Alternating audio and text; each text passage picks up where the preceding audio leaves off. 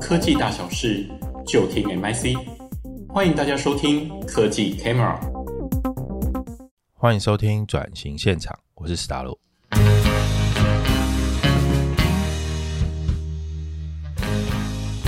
呃，我们这一集访的是正成集团的 Jeffrey。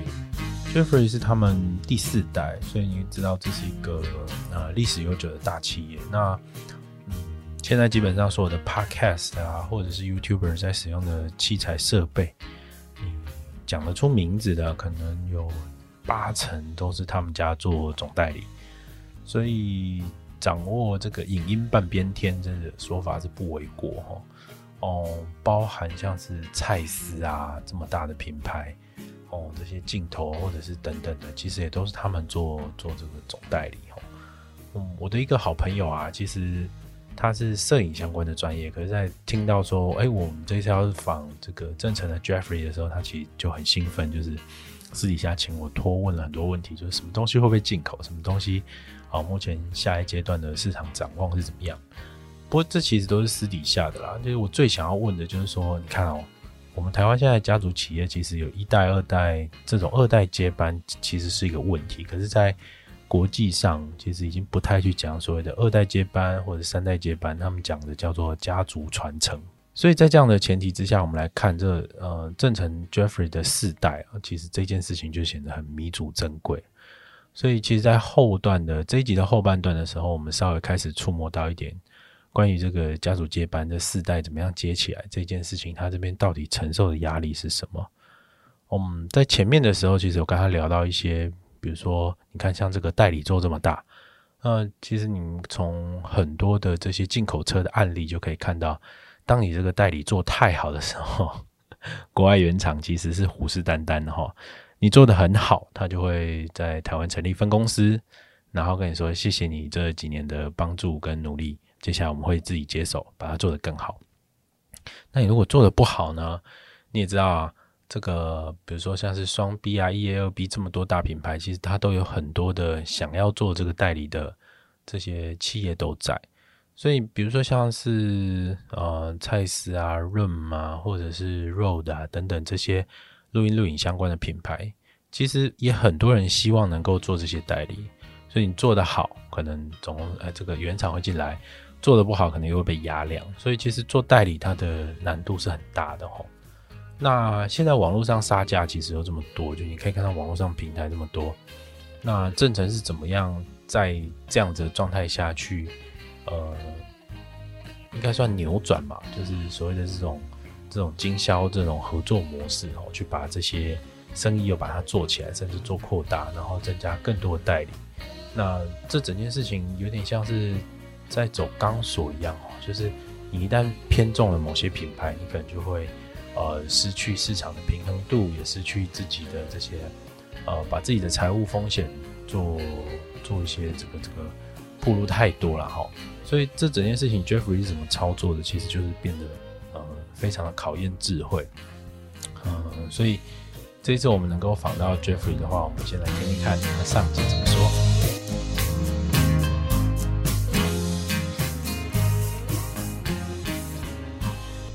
Jeffrey，我我那时候啊，就是有朋友来我们家，他是哇，蔡司跟莱卡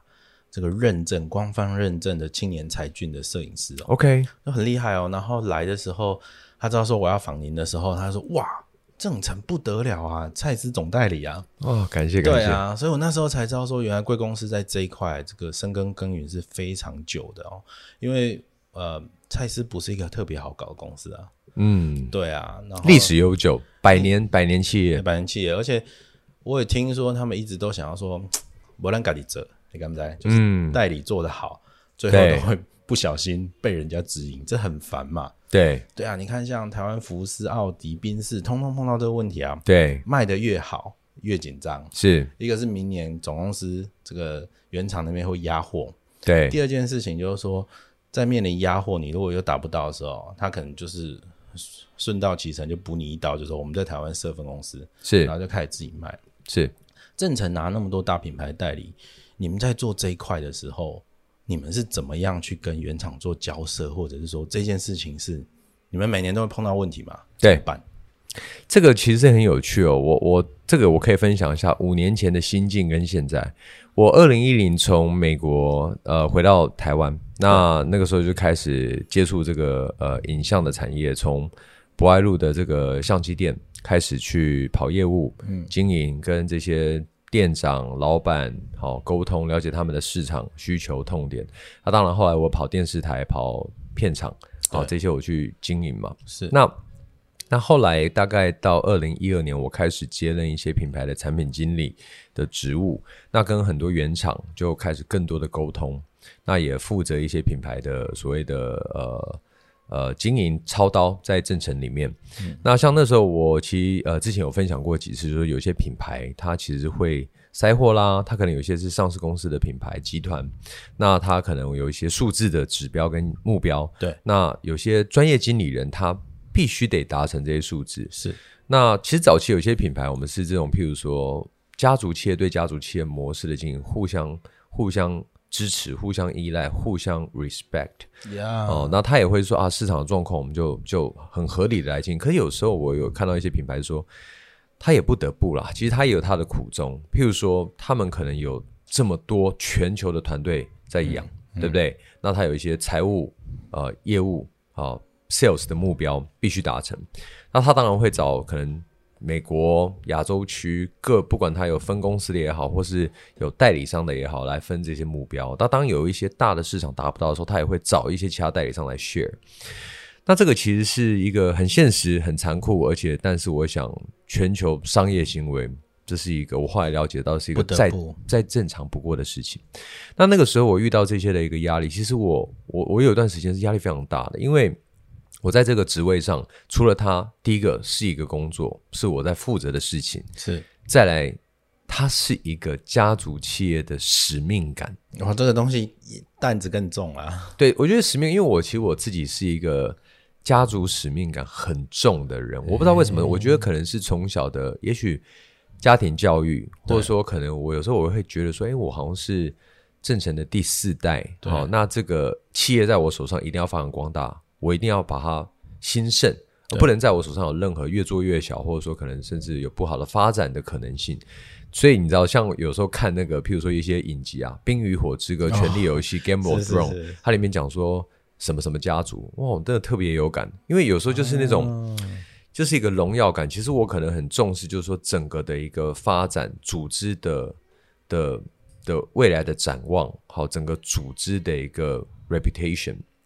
好，当然我也帮这些品牌在亚洲市场发展，我也很 care 我所代理品牌的这一些的发展啦，它的品牌形象啊，它的一些潜力。But 你还是有，就是上面的要给的数字就是这么大，你就是要卖这么多，对。然后也许可能还是会有代理被拿走的问题，他们要自己做，你这营业额明显就是会很影响很大嘛，对。所以你当然要代理很多品牌，因为你才不会独中什么等等的。有时候还会有一些竞品的问题，其实大部分也都竞品啊。这个这个怎么谈？所以那个时候，我那时候去醒思跟思考说，正成该怎么发展？那其实那个时候，第一个有一些的数字，我评估那个状况，其实有一些真的是可能必须得帮原厂做，可能也要进货。可是后来我在想说，那我们再来想说，今天我的通路。是不是有哪些不足的地方？有哪一些还可以发展的地方？所以那时候我我也 push 我自己，那我也跟团队来沟通说，我们还有没有什么样可以再加大销售、发掘这个品牌潜力的地方？那开始我们去评估说，我们本来比较着重的 B to B，那是不是开始说我们在电商上要拓展？对 B to B to C 端，对 C 端的经营。是不是要再加大？因为以前我们是销售给经销商，那经销商帮我们去处理销售给终端用户的部分。那现在是不是我除了 push 这一块，我要 pull，就是我要把客户拉，帮他们拉回到经销商，对，去帮他们做生意，把这个知名度好提升出来，然后把品牌的新占率提升出来，而不是因为经销商可能他也卖不了的时候，我常常就会想说，今天我们正成已经是做到。最好的状态了吗？对，如果今天有一个经营之神突然来到我们公司做这些品牌，还能不能再成长好多倍？我相信一定可以。那代表我们一定还没做到最完美的状态，所以我 push 我自己，我必须把它成长。好，他他会有两个问题哈，就是必须要接着您的话头来问，就是第一个事情就是说我们对内，就是我们如果是跟您的同事跟您的下属在提这件事情的时候，这个压力的转介这件事情是怎么样？因为我相信动机啦，就是。就是人都是被动机所驱使的，那个动机也许是年终奖金，也许是奖金，对，也许就是我他妈超爱这份工作，所以我很努力做，这都有。就是怎么样把这些冷酷无情的数字转换成员工的动机去做，这是第一个问题啊。第二个问题是这样，就是说，呃，好啊、呃，原呃原厂，然后您是总代理，这件事情在台湾市场的时候，它还会碰临到，就是这个商业模式它是有经销。像您说的，它可能还有其他的电商平台。那电商平台 maybe 如果自己做，你又跨过经销，所以它也许它又会挖挖脚。所以这个东西就是更细致一点，就你可能必须要了解到哪一块的版图成长是大的，那你可能要把这个东西拿回来一点，那个东西多给一点。那这中间的这个盘算下决策的时候，你是怎么说的？我我一一来回答一下。譬如说一开始怎么有把这个动机带起来？我觉得其实我后来发现。一个企业，你要让整个团队动起来，而且有有这个动机的话，其实我觉得在愿景一个 vision 的沟通非常重要。我今天后来必须开始跟团队沟通说，其实我们正成在做的一个事业是什么？好，如果说今天我只是说啊，我们有原厂业绩目标，我们必须得做。那没有问题，其实没有没有没有什么动机。对啊，当然你说啊，我我销售多少，我要给 bonus，我要给这个业务奖金，那是基本 sales one on one，那是应该必备的一个激励条件。业务都要靠这个活下来的。对，没错。那我觉得反而更重要的是说，开始跟内部组织沟通，说我们正成的企业的存在的价值，以及我们的使命感，是我们要来服务我们所有的客户、经销伙伴跟创作者，提供他们。最好、最方便、最有效率、最适合他们使用的产品。对，而我们正成应该来做这个角色，帮原厂去对他们。那其实原本我们的一个企业核心是以品牌跟产品为主，可是后来慢慢我们经过这样的可能压力也好，或者说市场转型，我们慢慢把我们的企业的核心改变成为是市场，就所谓的消费者。对，他真正需要的是什么？我们去了解他的 potential 的需求。他可能遇到的痛点，然后我们可以怎么帮消费者解决？我我打断一下，不好意思，这件事情您在做的就是等于是啊、呃，已经拿起经销商的刀在帮他切他的菜了，你知道吗？这是经销商，因为经销商是啊、呃、B to C 的那个人，或者是对这个这个对，而您是 B to B 的那个人，对对啊。但是你在做这件事情的时候，呃，你要怎么做才会不会伤害到？经销商的自尊呢？OK，我觉得其实我们用一个协助他的角色，就是说，因为今天消费者轮廓非常重要啊。如果我没有去了解消费者轮廓，我不会太了解说今天市场是需要什么，而且很容易落入于强推强销的窘境。那你怎么了解消费者轮廓？by 譬如说，我们很多的摄影师，我们很多的走访市场，包含后来的很多 KOL、YouTuber 的一些间接的合作或直接的合作，他们会其实我我自己本身的个性，我是很喜欢跟我的客户去了解他们所有拍拍片、拍影像、制作 Podcast，或者说可能他们说或或我跟我经销商聊天，他们在销售的过程遇到的一些状态，那我从解决这些问题里面回推，开始发现说。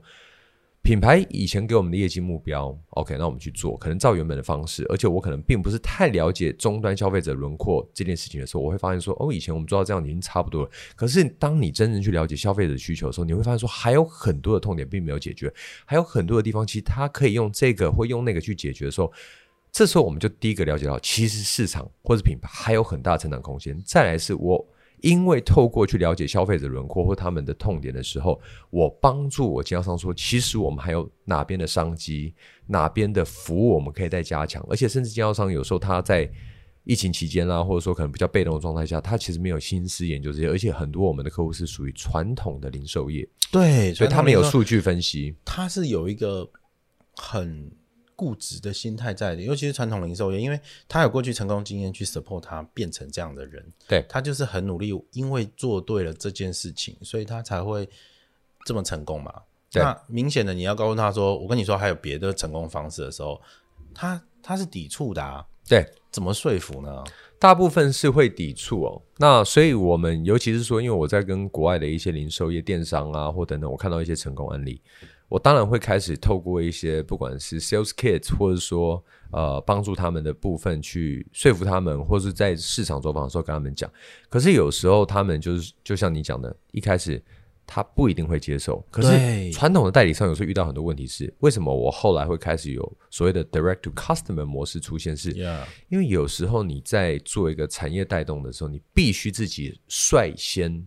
做示范给他们看。嗯嗯，所以有时候不是说我要跳过他们去哦把他们生意拿走，而是我必须做给他们看一次，说我这样做有效而且可以成功。那开始哎，经销商觉得说哎哦郑成哦或者 Jeffrey 哎你这样做。观念还蛮创新，但好像蛮有效。哎，那你你教我，或者说，哎，那你我也要用，好，你我也要做类似这种线上采购、线下取货方式，或者说我也要有这个新的品牌旗舰店。哎，你有做这个品牌的展示，哎，好，那我也要做。所以开始我率先做了一些示范 （reference case） 成功案例。那他们就发现说，哎，他也会有这种良性的一种自己要上进，就是说，哎，那我生意也不想都没有做，被其他这样经销商抢走，甚至正成你以后会不会啊、嗯呃、变直营啊？嗯嗯嗯、可是我跟他说不会，你要做，我全力支持你，而且我把客户导回到你这边。呃，reference case 这是一个非常好的方式哈。呃，我们当到方法论来问，你怎么给你的经销商资源？因为因为呃，你要让他尝试新的模式。他可能会有失败的风险，那他愿意做，他他必须要你帮他共同承担风险。对，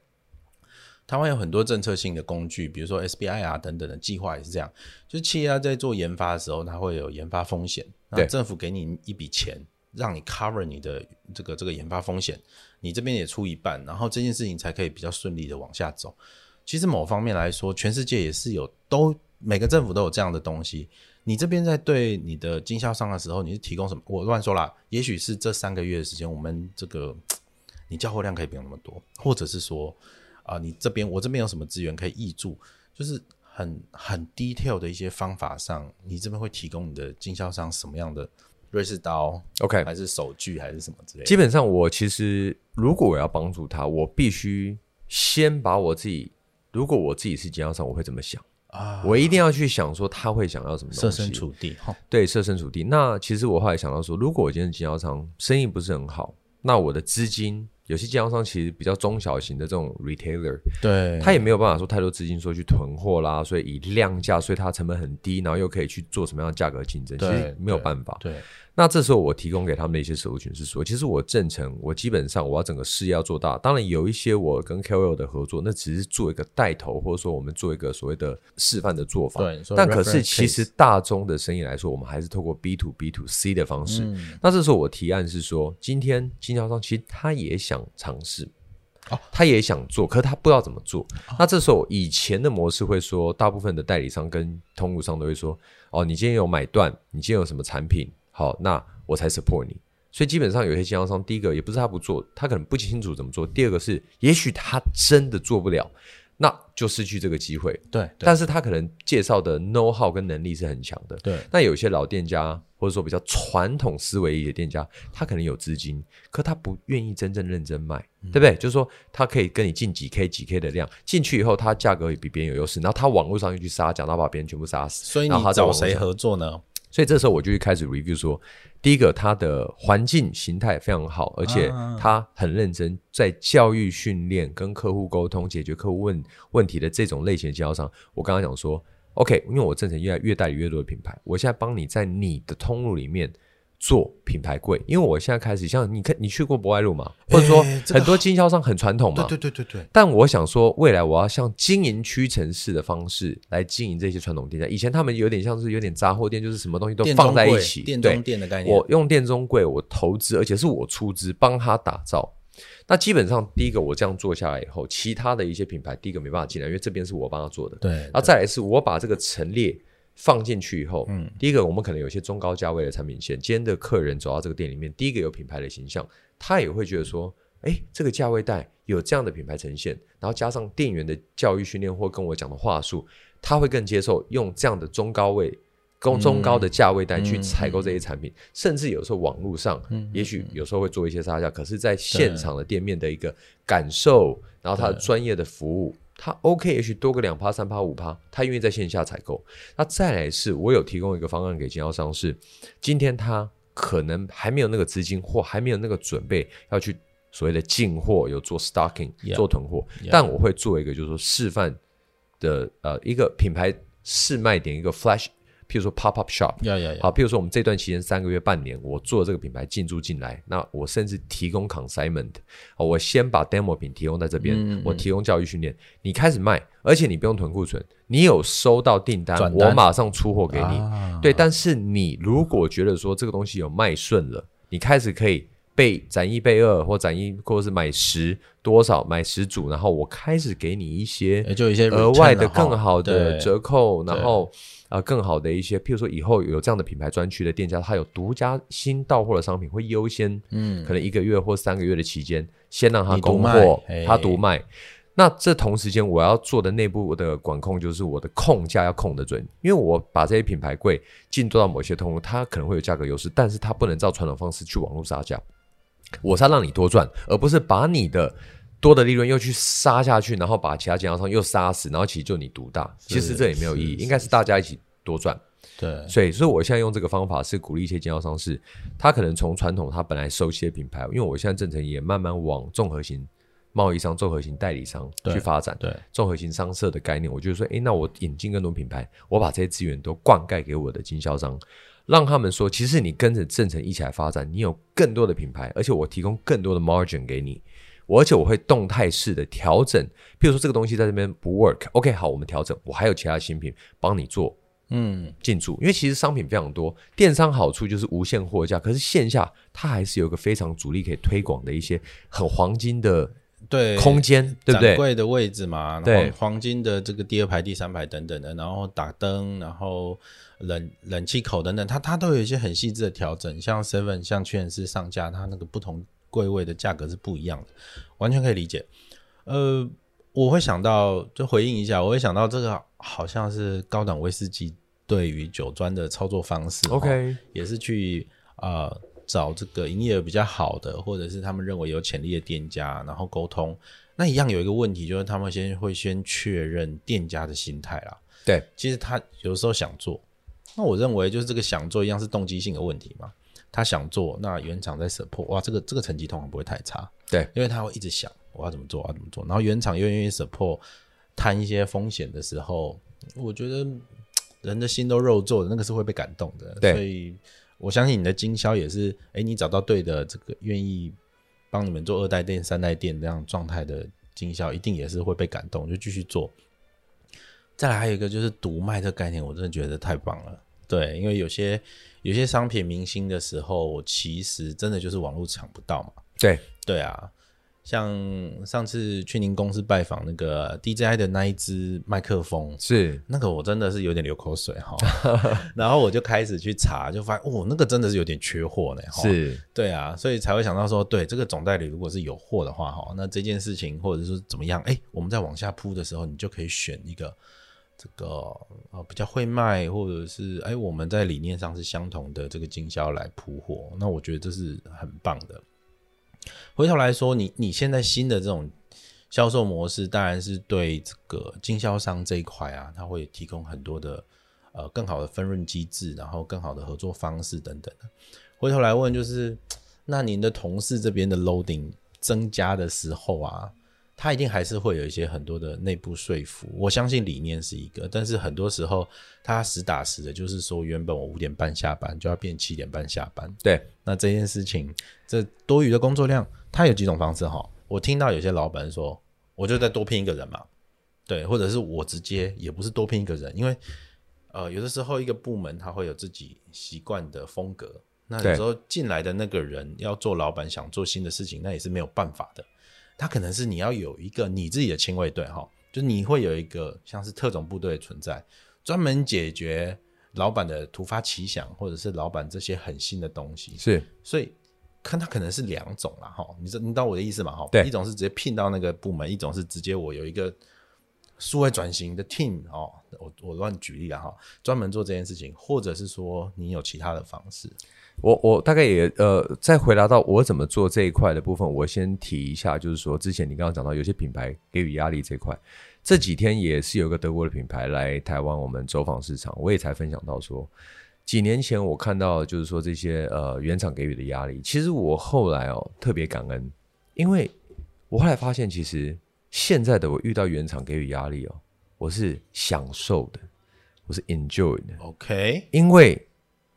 过去就是有这些给予的高任高目标的任务，对，好、哦，这些我们要来做，而 push 我们自己成长。所以其实过去这几年所有的原厂给予的压力，市场给予的压力，都是我们成长的养分。嗯，我后来发现说，其实有这些，当然也要配合我们自己组织的文化，我们是想要突破的，我们想要成功的。嗯、那所以。有压力状态下，其实通常来说是一种，如果我们心态对的话，其实是一种良性让我们在更提升的一个方法。对，就像原厂塞我货，其实我不得不我把我自己能够在更会卖、组织管理、组织治理、经销通路管理、好电商发展、新的通路发展这些全部去想办法去发展出来。您这个心态特别健康。对啊，这一定，我觉得有时候要做这个企业经营，或是甚至所谓的创业、内部创业，你要某种程度的乐观性格的人才能做。我非常欣赏老板这种失控的正向思考。好，回头来说一件，一定会有 depress 的时候啊，一定有说啊，我今天好想休假，或者说不行不行不行这件事情我知道它很重要，我也知道这跟公司，然后还还等各各种压力接踵而来，但我想明天处理，我想后天处理。我知道在这个短暂的逃脱的时候啊，你会做什么？呃，逃脱的时候，我想我在过去前压力比较大的时候呢，是。我是靠健身，欸、好对健身或打拳击课程。啊，对对，因为有一些比较可能那种发泄式的运动，是是，然后可能有时候会带，有时候譬如说我去健身，譬如说呃举重，啊。或者说什么，有时候我会想到一些可能我在工作压力，比如说我想要突破，然后我那个那的确硬举，或者说可能那个。呃，举重的时候的那个力量爆发出来，我觉得发泄在那个运动上面，就是那最后一下一百一十 percent 的那一下，没错，就是、没错，就是那一下。我，我觉得是靠运动去 去做这个一个呃自律的调整，因为第一个健康嘛，然后呃保持体态什么等等的这些，那我觉得那个是我的一个方法。Okay. 那我常也跟团队讲说，今天像我之前讲过，像魔球的电影，啊、或者说可能一些很多的电影这种。在在这种大联盟比赛的球队，我说你看 The A Team、嗯、这些真的最强球队，嗯，你觉得他们是很快乐在里面那边呃很开心的训练，还是每个人都是训练非常超？但是你要成为 The Eighteen，其实大家有时候这个就是我有时候有一种感觉，其实我后来慢慢接受一个吃苦当吃苦的概念，因为这可能也跟我父亲的教育的文化有点相关，因为我父亲是那种他常会说呃。他不做谁做，就他不入地狱谁入地狱，就是他很工作，而且他是非常精实的工作狂，而且他就是事必躬亲。然后我觉得他那个文化有点影响到我。那有时候再加上说这些原厂的压力，我有时候我的那种观念已经变成说，就是。如果我今天不做，明天这个就结束的那种心情，我把它就觉得说不成功便成了，而且我必须得做，而且这是家族事业，我这样的心态带进去，我也常跟团队讲说，你要想成你这个东西是你今天不做，明天你的电费就缴不出来，你你这样的心态，你要不要做？然后再来说，这是一个生存面。那那我曾经有常常讲到说，有一个故事，这个我也很想分享，我的一个。已经变成我的一个座右铭了，就是有一个有一个曾经我听过一个故事，他可能是一个 YouTube 影片，但我觉得对我影响很大。他说有个年轻人要他看到一个呃很成功的 businessman 或是一个企业家.一个可能老年人，他他想想跟他请教。那这个他老年人就说：“哎，你想跟我学习好，明天到海滩来找我。”然后那个隔天那个年轻人就穿着西装到海滩去找他。他说：“好，你现在往水里面走。”然后他想说：“哎，这是什么样的训练？很奇怪。”他就往水里面继续走，嗯，就越走越深，越走越深，走到腰了，走到胸了，走到脖子了。然后那个老年人就说：“Keep going，你继续走，继续走。”然后走到哇，嘴巴那边啊，快下去了。老人就把他压下去，他就哇，发生什么事情？怎么这样？我我是要来跟你学这个东西的。然后这个老人就说，就讲了一句，他说：“If you wanna succeed as bad as you wanna breathe。” Then you can be successful。意思是说，当你到水都要到你鼻子了，就是你不能呼吸，但是如你必须得呼吸嘛，所以你要挣扎跳起来。对，如果你今天对于成功的渴望是就如同你必须得呼吸，你一下都不能不呼吸的时候，你用这种心态，你会不成功吗？几乎很难。好，这个非常成功学呢，吼，就是呃，有点像卡内基或者是什么美国的什么 Robert 那种成功学大师，他们在做的这种比较心流，然后锻炼你的心智的那个概念。晚一点，我想跟您请教的是这个，刚刚你提到的一些父子议题，对这块这块这块，我觉得在行塑一个成功的专业经理人、一个公司老板的时候，我就认为是特别重要的。呃，但但是回头来说，就是呃，还想继续问，就是在这个我刚刚提到，就是说你你多余的这块工作压力的时候，嗯、除了是呃让让这个员工这边来做 share 之外，就是有没有一个比较具体、你比较倾向的方式？就是我说的是拼个 team 呢，或者是说是直接。直接加一个人，很很有趣的一个经验，就是说，之前我们有一段时间，因为原厂的这种压力，我会觉得说，那我必须把我自己强大起来，而且不能被某几个品牌就就超过我百分之多少的营收等等。哦、那其实我就是扩扩大产品线，扩大代理品牌，但是有遇到一个问题，就是说人力那个时候的配套措施可能没有做太好，对，所以变成说，可能原本一个产品经理他负责五个品牌。到后来变十个品牌、十五个品牌，那受不了，那受不了了。对，受不了。所以我曾经有经历过一段的这个大量的离职潮啊，是啊，就有些团队会觉得说啊，有没有那么累？对，Jeffrey 都做的，我们做到都还不错了。当然，我的那个急迫感跟那个 tick tock 时间已经很紧紧绷的那个感觉是很比较当然 dramatic 一点。可是就是说，因为团队可能会感觉不到我正在思考的事情或未雨绸缪的事情，所以我就会发现说，诶，我可能有些跟他们沟通没做好，而且配套措施没做好。那其实那时候我们经历的状况下，其实他们真的是我很感谢他们。他们第一个很付出了，第二个是说在 loading 有点多。我曾经有参加过一个国际展会完之后，我们开发了四十个品牌。然后，当然，次品牌在 negotiate 中，后来可能大概有三分之一是谈成功。那有些是后续可能再过个半年、一年，然后陆陆续续开始签约这样子。嗯嗯，那其实那时候团队压力很大啊，当然非常大。那所以我后来，我觉得以我们那时候状况，应该是我们要增加人力，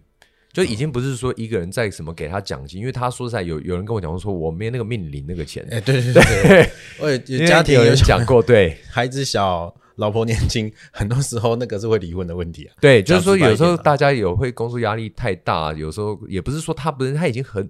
全全部付出了，所以我是很 appreciate 他们付出。所以我后来发现说，我们人力的配套措施要跟上。嗯、所以我后来我们去 recruit 更好的 human resource 的这个人资主管。嗯、那我们在 MA 培训，我们在招募人才，用更有效率、科学的方法，赶快找到更多人才进来。这一块。你是直接去上 EMBA，或者是说有你们有一个很好公司请的扛哨在帮你 build 这个 system，还是怎么样去学到的？对，我除了自己去台大 EMBA 进修以外，那我们也有一些外部的顾问，他把一些以前在可能譬如说他有辅导过的这种比较大型的这种对呃流通业哈通路业，他们怎么做人才培育计划，以及做怎么样的招募，当然薪资市场的行情多少，我们是不是也要有所提升，嗯、甚至加码的去。来找到培养人才，才能够找到好人才。而且通常我我后来觉得，其实我们虽然正成以代理产品好为为一个起家，可是我后来发现，真正一个企业的资产